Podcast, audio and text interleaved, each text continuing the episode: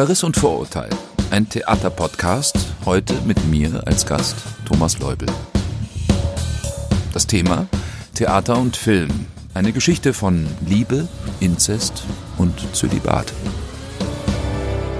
Hallo zur Premierensendung von Verriss und Vorurteil mit Bene Mahler und mit mir, Maximilian Sippenauer. Bene, ich spiele ja gleich mal den Spielverderber, ein Theaterpodcast. Wer braucht sowas? Das klingt ja nach einem recht gusseisernen Vorhaben. Denn es ist ja nicht gerade so, dass die Leute vor den Theater Schlange stehen würden.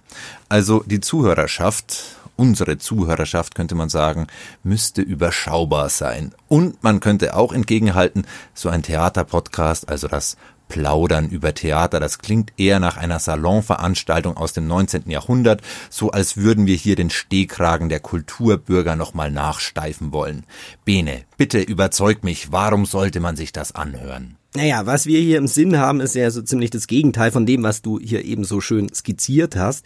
Es läuft ja bei uns eher darauf hinaus, den elenden Stehkragen der Kulturbürger niederzubügeln und dementsprechend muss auch einiges in die Mangel genommen werden.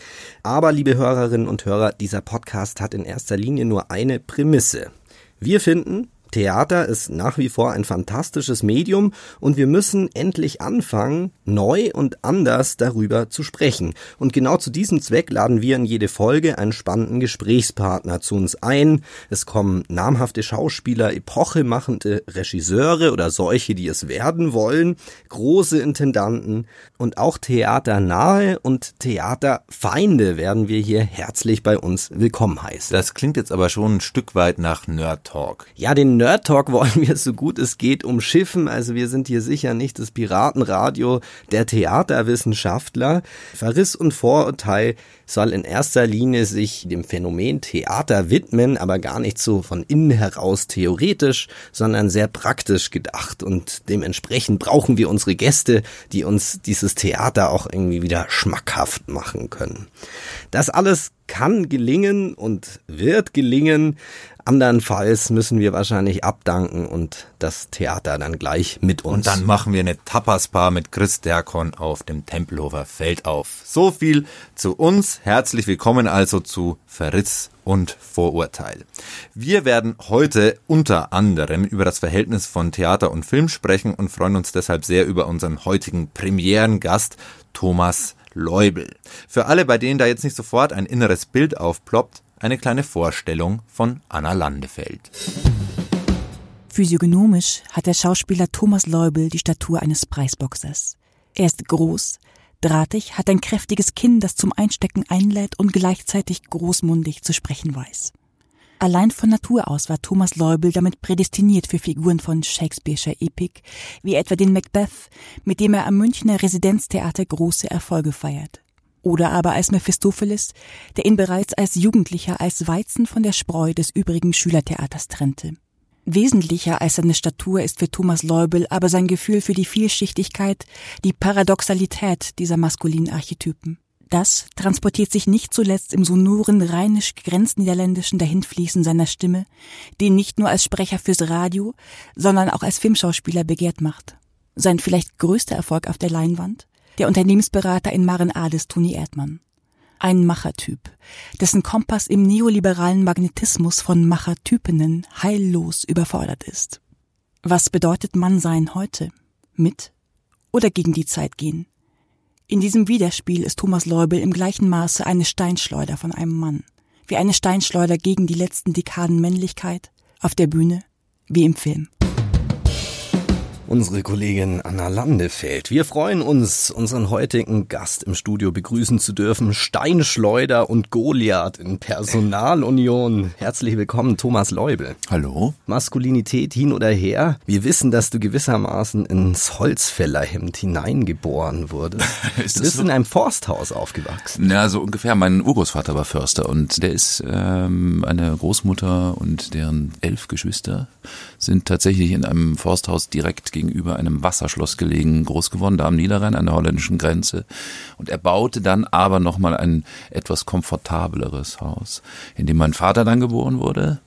Und meine Eltern dieses Haus immer noch bewohnen. Das ist nicht mehr das eigentliche ursprüngliche Forsthaus.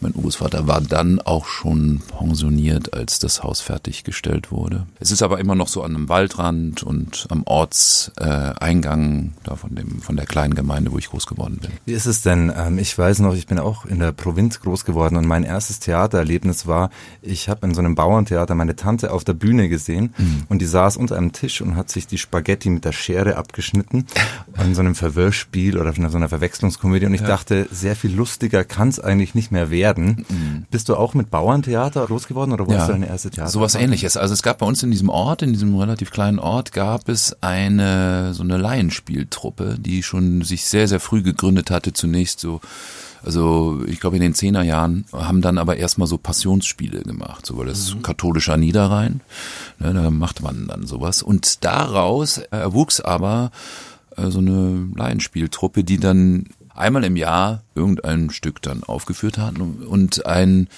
Autor dieses Ortes, so ein, äh, der jetzt nicht äh, einen großen Verlag oder so bekannt wurde, aber dort so in der Region bekannt war, der übernahm diese Spielleitung von diesen ganzen Sachen und bearbeitete auch die Stücke zum Teil und schrieb auch selber Stücke. Das war dann auch, das war schräg zum Teil, das war aber so schlecht war der gar nicht, fand ich. Also der hat Lyrik, hat alles geschrieben. Ein interessanter Mann war das. Und meine Großmutter spielte in dieser Truppe schon relativ früh. Ähm, Was und als, sie gespielt, als du sie das erste Mal auf der Bühne gesehen hast? Als ich sie das erste Mal gesehen habe, haben die tatsächlich Heinrich von Kleist gespielt, der zerbrochene Krug, und zwar in dem Dialekt dort aus der Gegend. Und die durch diesen Dialekt, das ist so ein Platt, Ne?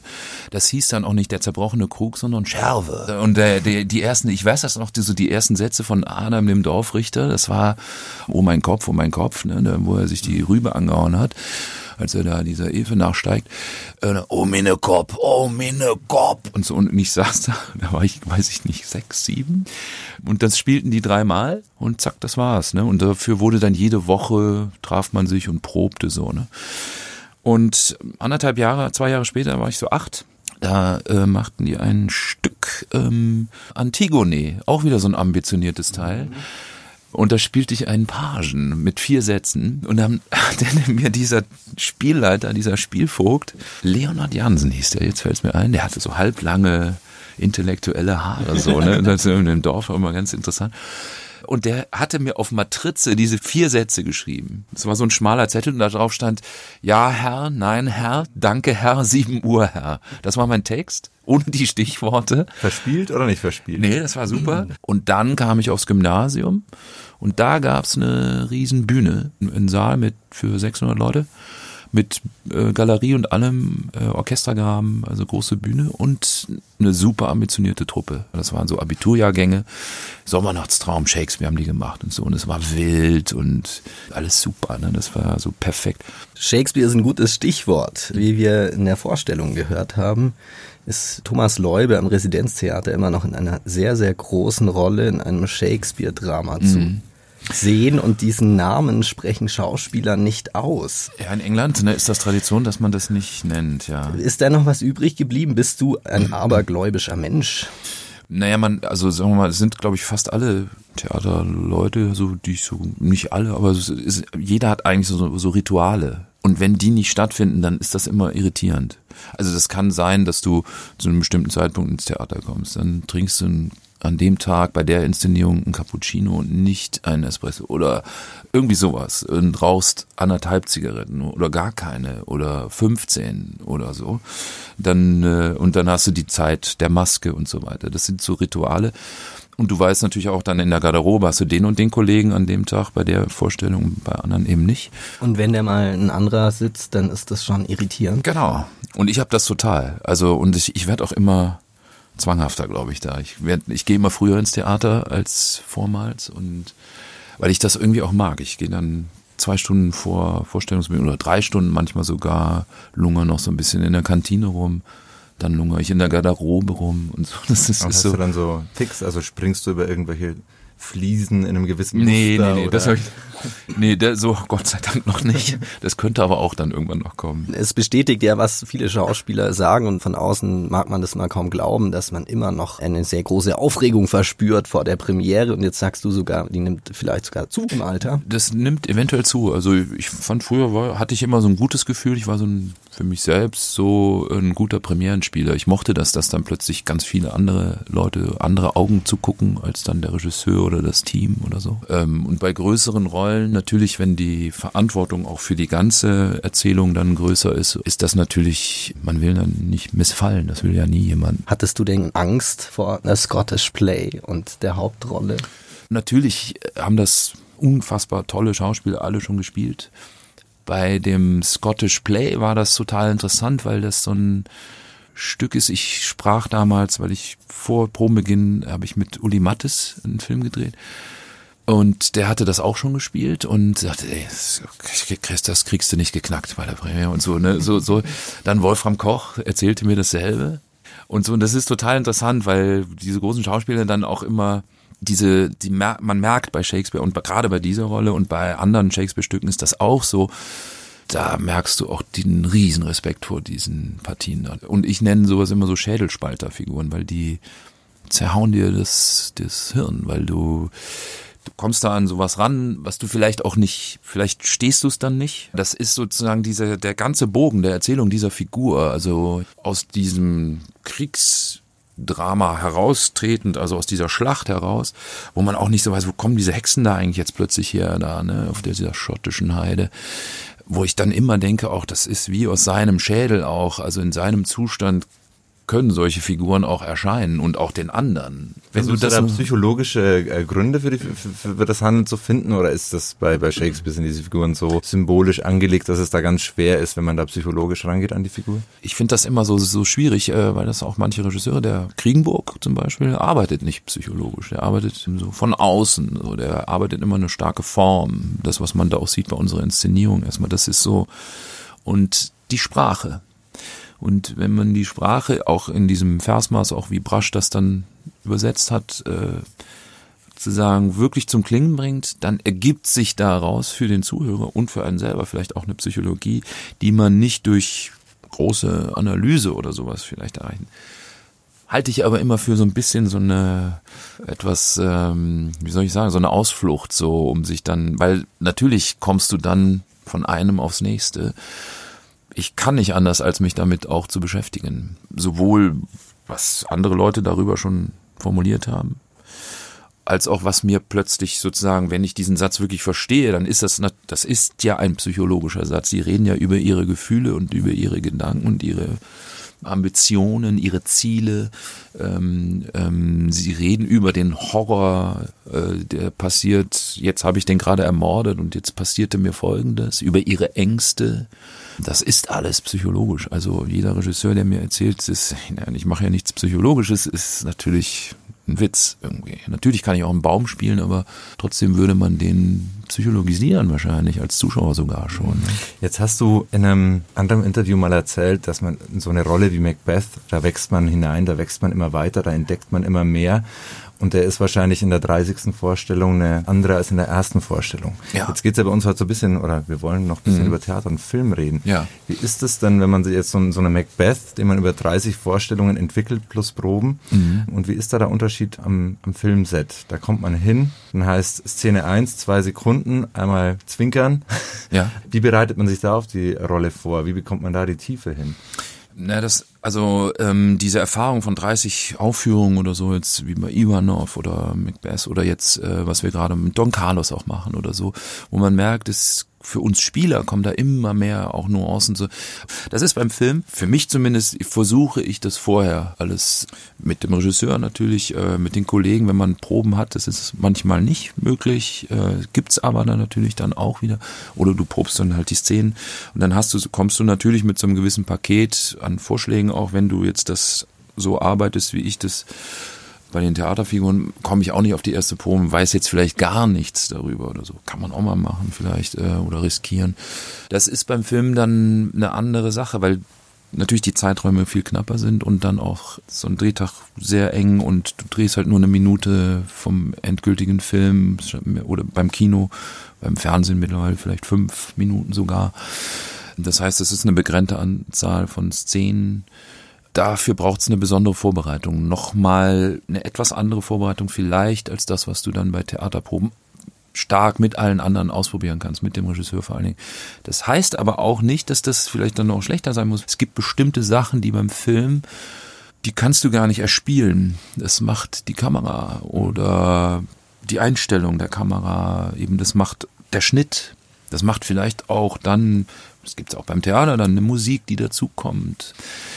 Das habe ich jetzt zuletzt wieder sehr stark erlebt mit einem tollen Regisseur, dem Ralf Hüttner, mit dem habe ich diese Jan Weiler Verfilmung gemacht, Kühner zu tun, die jetzt bald dann, das ist ein Fernsehfilm geworden, der das sehr stark macht, der löst sozusagen eine eine Situation schon sehr stark vorher, natürlich als Vorbereitung äh, in, mit den Kameraeinstellungen so auf, dass dadurch auch eine Erzählenergie entsteht, so dass man wahrscheinlich als auf der Bühne, wo ich vielleicht eine Geste machen muss und auch in der Lautstärke und im, äh, dass das verstanden werden darf, was ich jetzt gerade im Moment von der anderen Figur, einem Partner oder so, äh, möchte oder was ich unbedingt will oder so. Diese, das kann die Kamera dann machen, mit Schnitt, Gegenschnitt oder wie auch immer.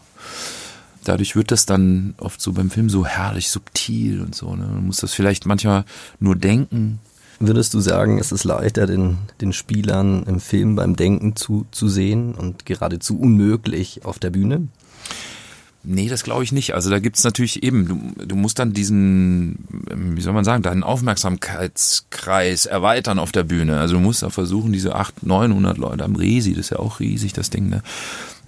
Das geht auch manchmal verloren. Also hast du so eine kleine Figur. Das, du, du hast natürlich im Film diese tolle Möglichkeit der, der, der, der Nahaufnahme, des Close-Ups oder, weiß ich, ähm, äh, weiß ich, diese Western-Einstellung, dass du ein bisschen die Pupille kriegst oder so, da ist, da bist du natürlich, da hast du auch sozusagen auch mein menschliches Bedürfnis, dass jetzt will ich ganz genau wissen, was in dir vorgeht, was du wirklich gerade denkst, wo ich gerade mit dir rede. Und wenn ich jetzt ganz nah rankomme, dann kann ich dir ganz tief in deine Seele vielleicht gucken oder in meinen eigenen, weil das wird dann alles nur noch zu einem Spiegel äh, des Betrachters natürlich. Und auf der Bühne ähm, geht das auch, meiner Meinung nach. Aber das braucht dadurch, das hat eine andere, äh, ja, eine ganz andere Konzentration nochmal, eine ganz andere Aura auch, glaube ich. Jetzt bist du ja total ausgeglichen ja, und fairerweise äh, spielst du das eine Medium gegen das andere nicht aus. Es ist natürlich aber oft schon so, wenn man an einem Filmset ist und man hat vier, fünf Fernsehschauspieler und dann kommt der große Mime. Der Mann vom Theater, schwer unterbezahlt meistens noch dazu. Und dann gibt's ja dieses Klischee der, der Künstler gegenüber diesen Handwerkern, die da irgendwie ihre Sachen abdrehen, die nichts durchdenken. Mhm. Ja, kennst du das bisschen? Ach nee, also ich, äh, ich glaube, diese Unterscheidung, die gibt's nur noch marginal. Also es gibt zumindest nicht mehr dieses, äh, was meine bewunderten Kollegen aus dem Dorn-Ensemble, ne, die das für sich ja sozusagen auf ihre Agenda zum größten Teil dann äh, geschrieben hatten, dass sie ausschließlich Theater machen oder nur ganz, ganz selten ausgesuchte Sachen eventuell. Ne? Also Preußen hat dann Theaterverfilmung, Wallenstein und so weiter also es gab dann auch immer wieder Kammerschauspieler, die man manchmal in diesen alten Erik Ode Kommissar rein äh, sehen kann. Ne? Da, da kommen diese Kammerspielschauspieler mal so als Gäste und da siehst du, was die für eine Power haben. Manchmal zu groß für auch eine Schwarz-Weiß-Kamera. Ne, ne, so. Es gibt diese, Gott sei Dank, diese ganz harte Unterscheidung nicht mehr so. Also, ach, du machst Theater, dann machst du aber auf gar keinen Fall Fernsehen oder auf gar keinen Fall Film oder sowas. Ne? Das es gibt da beim, also beim Fernsehen ist das sicher auch nochmal eine ganz andere äh, Herausforderung, wenn du größere Formate machst. Also stell dir vor, du bist so ein Serienkommissar oder sowas, ne? Das sind dann viele, viele Drehtage und immer ne, diese Figur weiter zu erzählen, noch nicht auszuerzählen. Würde ich das mal reizen? Ich schließe das überhaupt nicht aus. Nee, nee, nee, ich habe da keine Scheu. Das kommt tatsächlich darauf an, was ist das für eine Figur und so. Ne? Und das war jetzt auch so, ein, so eine Überlegung bei der Verfilmung von Kühner zu tun, weil es eben ein Kommissar ist und der da einen Mordfall lösen muss. Da hat die so, ah, jetzt noch so ein Kommissar und so. Und das ist aber eigentlich vom Jan Weiler auch schon in dem Roman schon inbegriffen, dass er auch eigentlich keinen Krimi erzählen wollte. Er nimmt das so als Sprungbrett um was ganz anderes da Aber es ist lustig, dass du das sagst. Im Theater wird man sich auch nicht fragen, ah, noch so ein Macbeth. Ja, ja, genau, noch so ein König, der zum Despoten wird. Ne? Also Was ist es überhaupt bei dir und diesen Rollen? Also wir haben es vorher in diesem, die Anna hat es kurz schon mal an, anklingen lassen. Auf dich kommen wirklich oft so, so Figuren, so starke Männer, die dann aber entweder so wie jetzt ähm, im, im Spieler dann so nach außen noch den, bis zu den General, mhm. den dicken Orden tragen, aber innerlich pleite und völlig degeneriert genau. sind. Mhm. Oder eben Macbeth, also starke mhm. Männer, die irgendwie fallen oder die zerbrechen. Was interessiert dich an diesen Figuren? Oder kommen die Leute mittlerweile, ach, da brauchen, da holen wir den Leubel. ja, schön wär's. Also, es gibt sicher, ne, also ich glaube, dass, bevor ich das dann versuche zu beantworten, dass äh, manchmal andere Regisseurinnen, Regisseure oder auch Besetzer oder so plötzlich einen ganz anderen Blick haben. Also die sehen zwar das, was da so ein vielleicht so ein Rollenprofil wäre und das aber gegenbesetzen. Sowas finde ich immer dann nochmal doppelt spannend. Ähm, ansonsten ist das, ich weiß nicht, ich habe lange Zeit habe ich auch immer wieder gedacht, so, Rollen, das ist Schicksal. Das kommt dann so auf einen zu und mal sehen, was, was noch so kommt. Ne? Es gibt ja in meinem Alter, ich bin jetzt, äh, werde jetzt dieses Jahr 50. Und da gibt es äh, sagen wir mal, in der klassischen Theaterliteratur gibt es tolle Rollen natürlich. Ähm, das heißt nicht, dass man immer so Theatermuseum-mäßig äh, die Sachen da so wie so ein Lexikon abarbeiten müsste oder so. Aber dass diese Rollen, also wenn sie dann sozusagen in dem Alter sich befinden, in dem ich mich dann befinde, dann spiegeln die einen natürlich auch. Äh, mein Alter, mein Denken, dann auch mein schon gelebtes Leben, das, was die Figuren vielleicht schon gelebt haben und eben auch, warum kommen Leute dann ins Theater und schauen sich das an? Ähm, was weiß ich, eben wie König Lear oder sowas, ne, damals beim Beusen, das, wie viele hunderte von Vorstellungen, die da gespielt haben, diesen ungekürzten langen Abend. Fantastisch. Was hältst du denn davon, wenn man eben solche Stücke aus dem Theater herausholt und verfilmt? Wir haben nur in der Vorbereitung ein bisschen drüber nachgedacht. Den Macbeth hat äh, Michael Fassbender gespielt. Hast du es gesehen? Ja, ich habe damals sogar in der Vorbereitung ähm, habe ich mir Polanski angeschaut, weil das finde ich auch den seltsamsten und interessantesten Macbeth. Ähm, es gibt Orson Welles, für mich ist Kurosawa natürlich eines von den ästhetischen und großartigsten Entwürfen, was das angeht das macht Sinn. Ich habe auch äh, mir die Oper natürlich angehört, weil ich äh, das manchmal auch interessant finde, wie Komponisten mit so einem Thema umgehen, mit solchen Figuren umgehen. Was, wo legen die da eigentlich den Schwerpunkt und so? Äh, Fassbinder habe ich auch gesehen, das war so hochästhetisch. Es gab so ein paar Kniffe, die ich wahnsinnig interessant fand. Äh, ich fand zum Beispiel unglaublich gut der Wald von Burnham wie der auf ihn dann zukam, nämlich dass die das abfackeln und die Asche ihm so ins Gesicht fliegt. Das fand ich super zum Beispiel. Und sie haben äh, einen wie man ja auch dann sagen würde, im psychologischen Aspekt total hervorgehoben, nämlich diese Kinderlosigkeit von denen. Ne? Also das, die haben sogar noch äh, erzählt, also dass dieses Kind gestorben ist und die Frau hat da immer so äh, Erscheinungen von diesem Kind. Und diese Kinderlosigkeit eventuell mit der Hauptgrund ist, warum die so eine Ambition hegen, dann äh, äh, Macht zu ergreifen als Kompensation vielleicht. Ne? Und denken wir es andersrum? Toni Erdmann auf der Bühne? das ist eine interessante Frage, habe ich noch nie gehört. Finde ich eigentlich ganz gut. Stell dir mal vor, mit Peter Simonischek, mit Sandra, das ist alles, alles Theater, Leute. Stell dir mal vor, ja, ähm, ja, das müsste dann so ein internationales Projekt werden, ne? So besten Sinne europäisches Theater, auch mit den ganzen rumänischen Kollegen. Das wäre interessant. Warum eigentlich nicht? Weiß ich gar nicht, habe ich noch nie drüber nachgedacht. Würdest du sagen, jetzt im letzten, du meintest ja, diese Unterscheidung ist heute fast schon ein bisschen so Makulatur, Theaterschauspieler, Filmschauspieler. Wirkt der Film zurück aufs, aufs Theater? Ja, natürlich auch, ja klar, schon von Anbeginn dann, würde ich sagen. Ne? Ich glaube, das war, als dieses Medium dann wirklich richtig populär wurde. Ich meine, ich meine wo, wo gehen wir da hin? Dann Piscato oder so, der verwendete da Leinwände schon. Ne? Also den setzte so Film ein aber im Theater oder sowas. Und aber auch in der Spielweise. Spiel, genau. ja. ja, absolut, ja klar. Ganz eklatant dann, glaube ich, mit dieser Fortführung von dieser ganzen Stanislavski-Zeit. Ne? Also er hat es schon begonnen, ne? also mit dieser Erarbeitung dieser Tschechow-Sachen. wobei Tschechow das ja immer alles total albern fand, diese Einfühlungssituation, diese Psychologisierungen. Mhm. Äh, und dann die Erweiterung von Stanislavski ähm, von diesen Exiltruppen, dann äh, Group Theater, Strasbourg, äh, Meißner, wie sie alle hießen, Stella Adler dann und so, ne, die ähm, das dieses System nochmal erweitert haben. Und plötzlich kamen dann so Schauspieler im amerikanischen Film, die auf einmal ganz anders nochmal arbeiteten als so eine auch schon sehr, wenn man diese alten Filme sieht, ne, äh, äh, toll arbeitenden Schauspieler, kamen dann eben Brando, James Dean und so diese unfassbaren Leute da, äh, Pacino, De Niro und so weiter, die das dann auch nochmal in so Höhen getrieben haben, bis hin vielleicht jetzt zu Daniel Deleuze so in den letzten Jahren und so, ne, die, mit diesem äh, mit dieser Verfilmung da, There Will Be Blood, glaube ich, so ein Jahrhundertding da.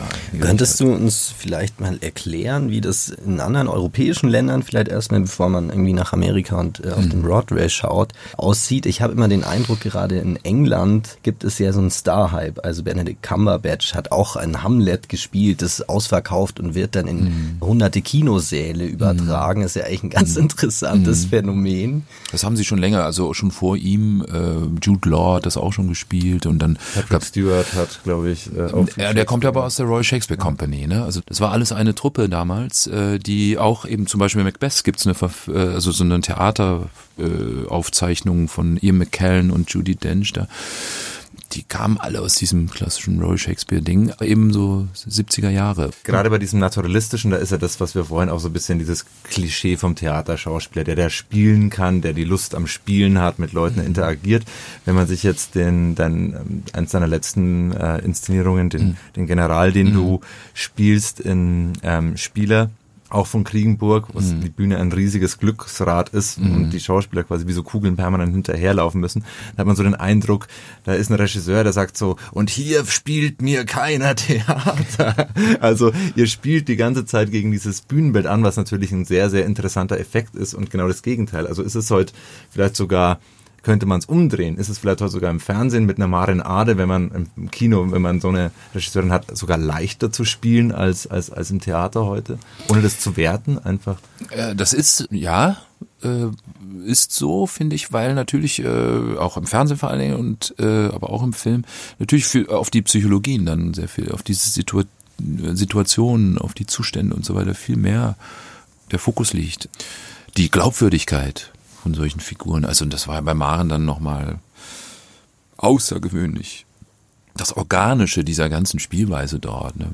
Natürlich Sandra, die das so unfassbar toll beherrscht. Und Peter, das, man kann sich ja keinen anderen vorstellen. Ne? Also äh, als Peter, als äh, diesen Jack Tony Nicholson auf alle Fälle nicht. naja, der wollte es ja machen. Ja, ne? ja. Aber ich glaube, ich weiß nicht, ob das was wird. Da wäre ich gespannt drauf. Ähm, das andere am Theater eben ist manchmal kommen plötzlich Aspekte dann von solchen Erzählungen viel interessanter, viel aufschlussreicher vielleicht einem dann äh, vor, wenn man das so seltsam aufbricht wie Kringburg, der sagt, pass mal, ich beschäftige diese Schauspieler jetzt so sehr mit diesem, über diese Stege laufen und ich drehe die ganze Zeit, die sind körperlich so, oder wie in diesen Bühnenbildern von äh, Petras beim Altmann oder Rasche, ne, wo die Sachen, die, wo sie die ganze Zeit in Bewegung sind und dadurch auch einen Rhythmus des Sprechens ergeben. Bei uns tut, tut es das natürlich auch. Ich kenne das halt viel extremer noch, so durch meinen, zum Beispiel einen Freund von mir, ähm, äh, Jon Bock, diesen Aktionskünstler. Wir haben so hier Performance-Sachen gemacht im Haus der Kunst oder auf der Biennale in Venedig und so. Ja, schade, ne? Da wart ihr noch nicht hier. Da haben wir im Haus der Kunst Zero Hero hieß das, eine Kaspar Hauser Bearbeitung. Und ich hatte mit einem Freund begonnen, Kaspar Hauser, komm, da machen wir ein Projekt draus. Und dieser Freund war auch auf der Kunstakademie gewesen in Hamburg, eben in einem Jahrgang mit Jon und Jonathan Mese und so diesen Leuten. Mhm. Und dann waren wir, haben wir das erarbeitet und haben so gedacht, wie machen wir das? Handke, was es da alles so gibt, Kaspar Hauser, ne? da gibt es viele schöne Dokumente und so. Aber, ne, nee, Quatsch, komm. Und dann hatten wir gerade in dem Jahr äh, mit Jon die ganze Zeit da in den Karlsauern verbracht äh, bei der Documenta. Der hatte da so eine hunderttägige Performancebühne da und es war ein Irrsinn. Und jede Woche haben wir irgendein, irgendetwas da gemacht und gezeigt. Filme auch hergestellt, da so Videos hat er sehr viel gemacht in der Zeit und äh, dann haben wir gesagt, das müssen wir jetzt durch diesen Jon Bockwolf drehen und äh, so, ja, mache ich. und hat das natürlich umgeschrieben und so. Und das war ein Heidending, so. Das wurde riesig. Und, ähm, und noch heute sprechen mich die Techniker an, so aus, vom Resi, so, die haben immer noch das Plakat da hängen in ihrem Aufenthaltsraum. Da, da, da liege ich so mit dem Kopf in einem riesen Topf, wo ich so von unten mit dem Kopf so durchschlüpfen musste. Dann wurde das abgedichtet und von oben kam serbische Bohnensuppe. Und das war der Prozess, wo Kaspar Hauser langsam zur Sprache kommt. Also der Kopf, das Hirn löste sich in serbische Bohnen auf. Und von außen kamen immer irgendwelche Kinderhörspielkassetten, die auf ihn einprasselten. Und dieses Bild gab es so als Nahaufnahme, gab es und das gibt es als Plakat. Das heißt Zero Hero. Hättest du dir vorstellen können, nochmal kurz zurück, der Sprung zurück ins Forsthaus, als du deine Oma das erste Mal gesehen hast. Na, Im Grunde. irgendwann mit einem Topf ähm, ja, auf der das war, so, das war so lustig. Vor allem hatte ich das Ding dann, hatte ich dann irgendwie die Teile da im Ohr und so. Und das war so äh, absurd. Das war so absurd werde ich nie vergessen. Das war eine super Arbeit, die haben wir tatsächlich dann in Venedig gezeigt, äh, auf der Biennale. Das wurde dann eingeladen, auf der Arsenale gezeigt dann und dann haben wir das ähm, dort auch vier, fünf Mal gezeigt. Aber das klingt jetzt so, als wäre der Weg mehr Kunstkacke. Du scharfst mit den Hufen wie der andere große Shakespeare-Darsteller in Deutschland, unser Kollege Eidinger. Lars Eidinger, Und der hat mit Jon auch gerade zwei ah, Filme ja, genau. schon gemacht. Aber, aber der, der Ich konnte nicht, er ist für mich eingesprungen. Der Lars Eidinger, der große Lars Eidinger ist für mich eingesprungen. ja, ja. Nee, das war tatsächlich so, wir wollten äh, einen Western drehen. Und äh, den hat er jetzt äh, 2018 auch gemacht. Und ich konnte aber nicht, weil ich in den Pro ich kam aus diesem Proben nicht raus. Lars konnte aber und Bibi, BBB, glaube ich. Und die haben das auch gemacht, sah super aus, sieht fantastisch aus, das Teil. Das klingt das auch nach einem Heidenspaß. Ja, irre. Äh, sowas darf ja vielleicht auch mehr kommen. Also es mhm. steht dir jetzt eine, ja, was heißt ungewisse Zukunft? Das äh, klingt mir vielleicht ein bisschen zu negativ, aber es kommen neue Herausforderungen. Mhm. Du wirst sozusagen den Ensemblebetrieb erstmal einstellen.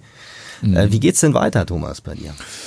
Jetzt hört erstmal sozusagen dieses Festengagement auf am Residenztheater, wo ich jetzt schon zurückgekommen, dann war ich ja, ich war ja fast zehn Jahre beim Dorn und jetzt nochmal drei Jahre oder vier werden es dann. Ähm, äh, mache ich erstmal eine Pause mit diesen festen Engagements, aber ich werde ja gastieren, wir werden an der Burg was zeigen von den Kuscher-Inszenierungen und es ist ja auch toll und da freue ich mich auch sehr drauf.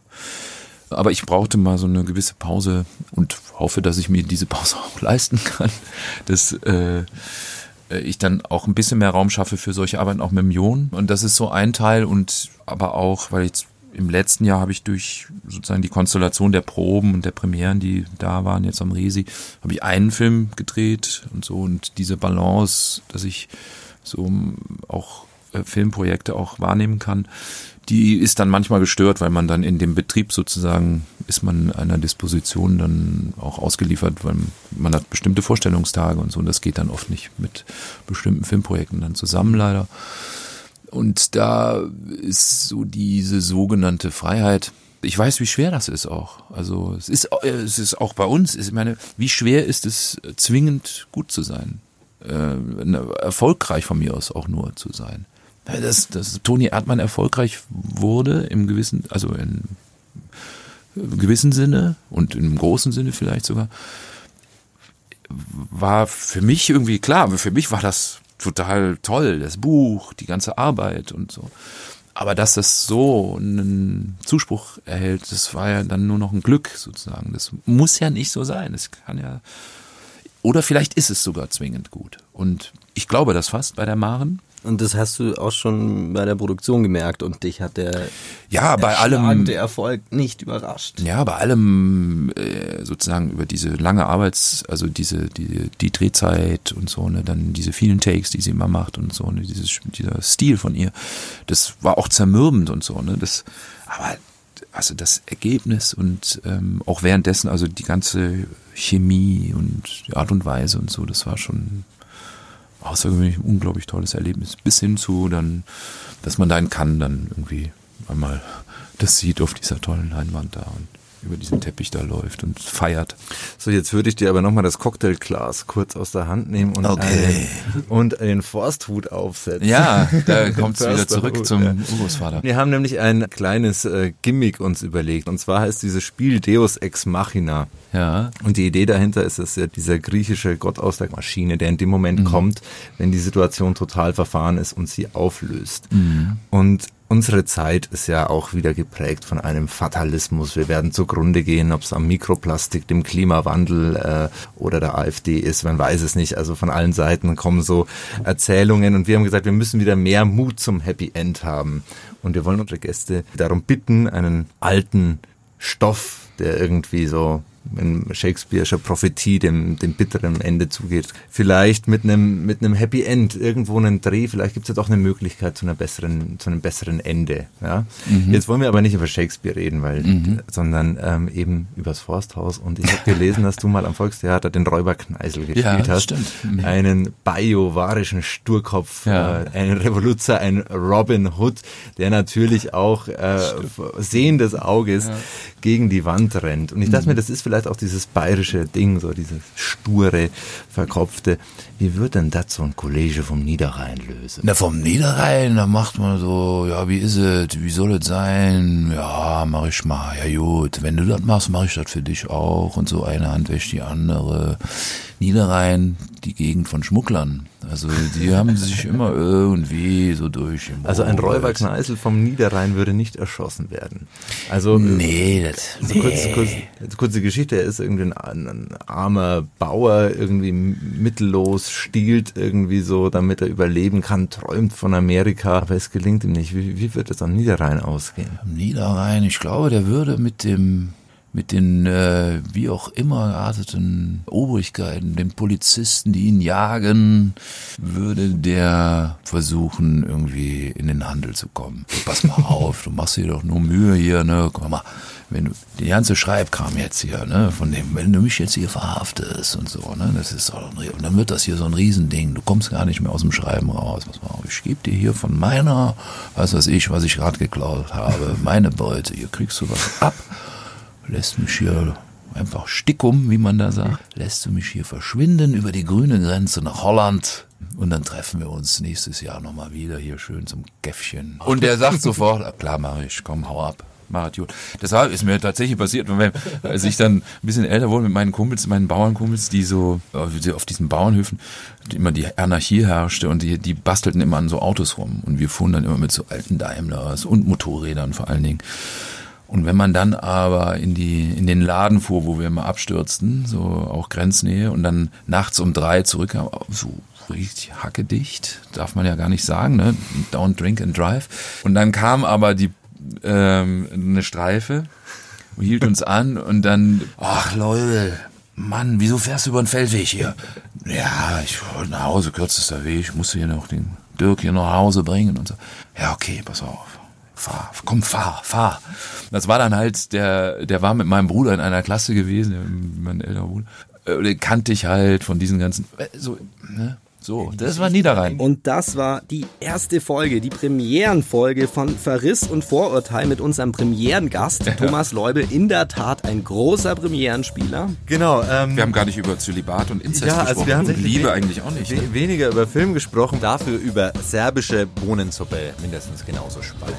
Danke an Anna Landefeld für die redaktionelle Arbeit und danke fürs Zuhören, sagen Maximilian Zeppenauer. und Bene Mahler.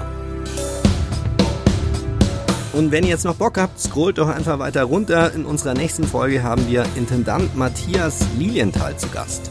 Bis zum nächsten Mal.